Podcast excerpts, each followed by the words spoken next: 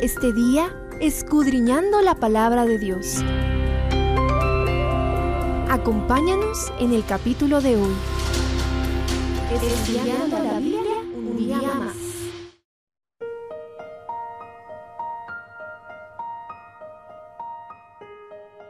Jeremías 10 aparta la mirada de la calamidad que vendría sobre Judá por causa de su apostasía para contemplar la gloria de Dios por un momento.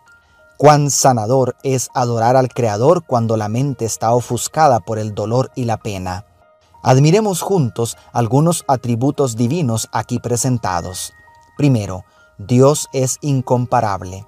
En contraste con los ídolos paganos que no pueden hablar ni caminar y ni siquiera sostenerse en pie por sí mismos, el versículo 6 declara cristalinamente, No hay nadie semejante a ti, Jehová, grande eres tú y grande en poder es tu nombre.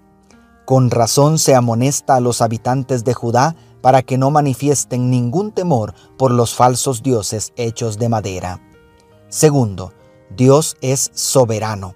¿Quién no te temerá, Rey de las Naciones? A ti es debido el temor, porque entre todos los sabios de las naciones y todos sus reinos no hay nadie semejante a ti, declara el verso 7.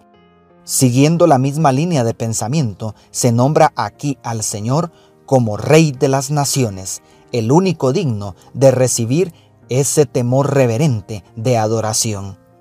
Tercero, Dios es real mientras que el verso 8 señala la insensatez de dejarse guiar por los dioses imaginarios, el 10 declara inequívocamente, mas Jehová es el Dios verdadero, Él es el Dios vivo y el Rey eterno.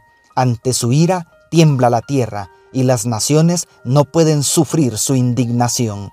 Aleluya, aunque necesitamos fe para relacionarnos con Él, porque somos incapaces de verlo, es real no es producto de la imaginación humana. Adoramos a un Dios que es la verdad personificada, como dice el comentario bíblico adventista. Cuarto, Dios es creador. Mientras los ídolos son obra de artífices humanos, hechos de la efímera madera y adornados con metales corrompibles, Yahvé es el gran artista, porque Él hizo con su poder la tierra, con su saber puso en orden el mundo y con su sabiduría extendió los cielos, dice el versículo 12. El verso 16 agrega que Él es el hacedor del universo y el 13 demuestra el dominio que tiene sobre toda la naturaleza. ¿Qué contraste con los dioses falsos que son hechura humana? Y quinto, Dios es personal. Todo lo que hemos dicho acerca de Dios es maravilloso, pero a mí, personalmente, me fascina la declaración del verso 16, donde se nos habla de la relación íntima que Él anhela con sus hijos. Te lo comparto en la nueva traducción viviente para que lo veas más claro.